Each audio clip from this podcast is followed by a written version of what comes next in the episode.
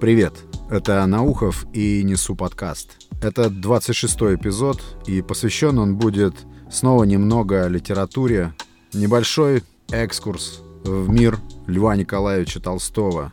Я хочу рассказать немного об неоднозначном, спорном, а у него все произведения спорные, рассказе, который называется «Отец Сергий». Нет, это не что-то скучное про какого-нибудь там папа или священнослужителя.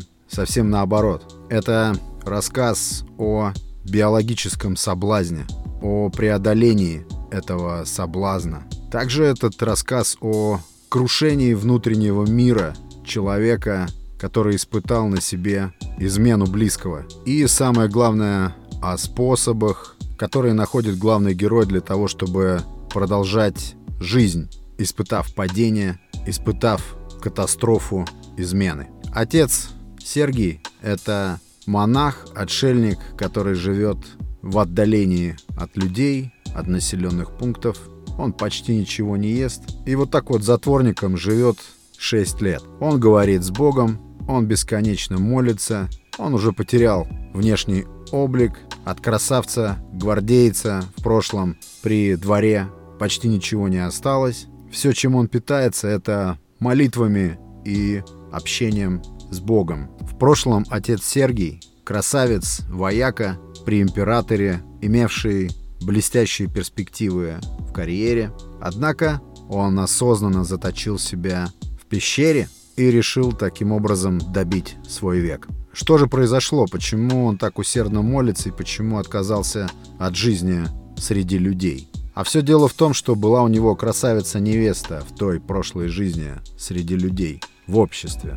Все шло прекрасно, и они должны были составить пару при дворе. Однако случилось так, что избранница этого красавца-гвардейца приглянулась самому императору, который, пользуясь безграничной властью, присмотрел эту девушку для себя.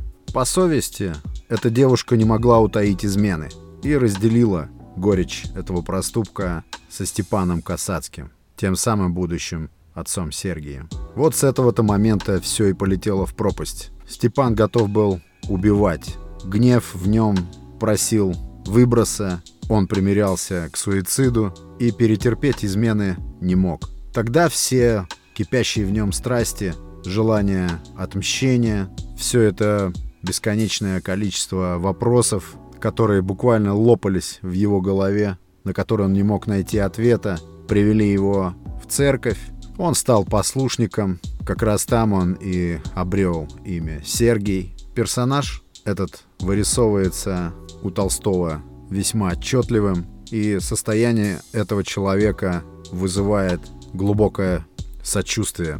Но при этом Степан Касацкий или будущий послушник и отец Сергий человек волевой, с очень могучей силой воли. По этой причине он не застрелился. При помощи этой могучей силы воли этот человек как мог глушил молитвами страсти, которые кипели в нем, страсти, которые требовали отмщения.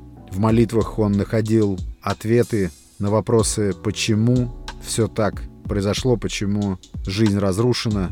Но однажды монастырь котором он поселился, в котором приютил его тамошний священник, посещает бывший сослуживец, бывший, по-моему, начальник этого героя. Сергий испытывает унизительные чувства, когда главный священник монастыря требует от него быть кротким по отношению к гостю.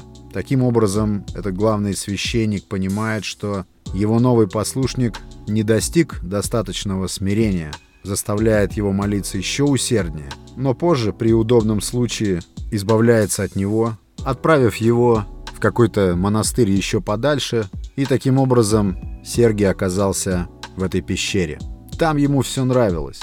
Там спустя 6 лет молитв, отказа от пищи, отказа от всего мирского, от людей, он вроде бы как достигает некоего душевного равновесия – благодаря именно усилиям при молитвах, при диалогах с самим собой.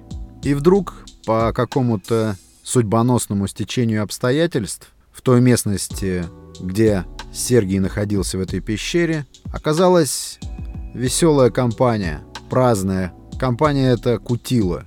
Они уехали из города кататься и оказались в этих дебрях поблизости к этой пещере.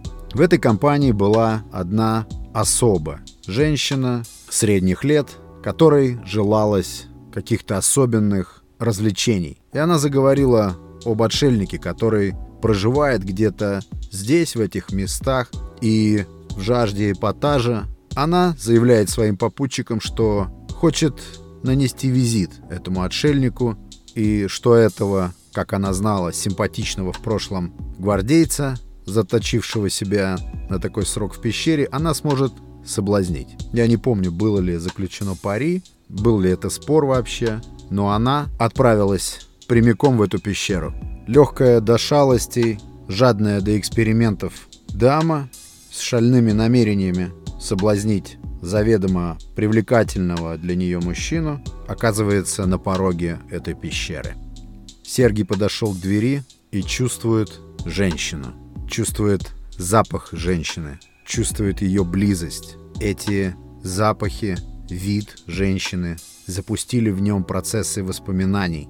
В появлении этой женщины он видит катастрофу, неизбежное крушение его отшельнического образа жизни, распад, падение, развал, крушение всего того, что он считал крепким, усердно и истово молясь.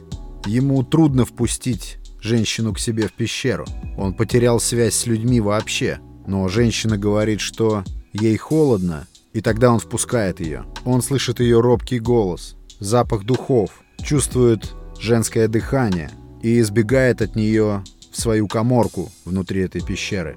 Но она ложится на его кровать и обнажает грудь. И зовет его. В нем вскипает кровь. Он не знает, как быть с этим биологическим соблазном. Весь мир, который внутри себя он выстраивал в течение этих долгих лет молитв, перестает существовать в одно мгновение с появлением женщины в его жилище. Тогда он в своей коморке берет нож и... Как вы думаете, что он делает? В 27-м выпуске «Несу подкаст» я с удовольствием расскажу вам, что отец Сергий сделал этим ножом, если, конечно, вы не прочтете этот рассказ раньше. Это был Несу подкаст. Подписывайтесь во всех сетях, отмечайте звездами в iTunes. До завтра. Пока.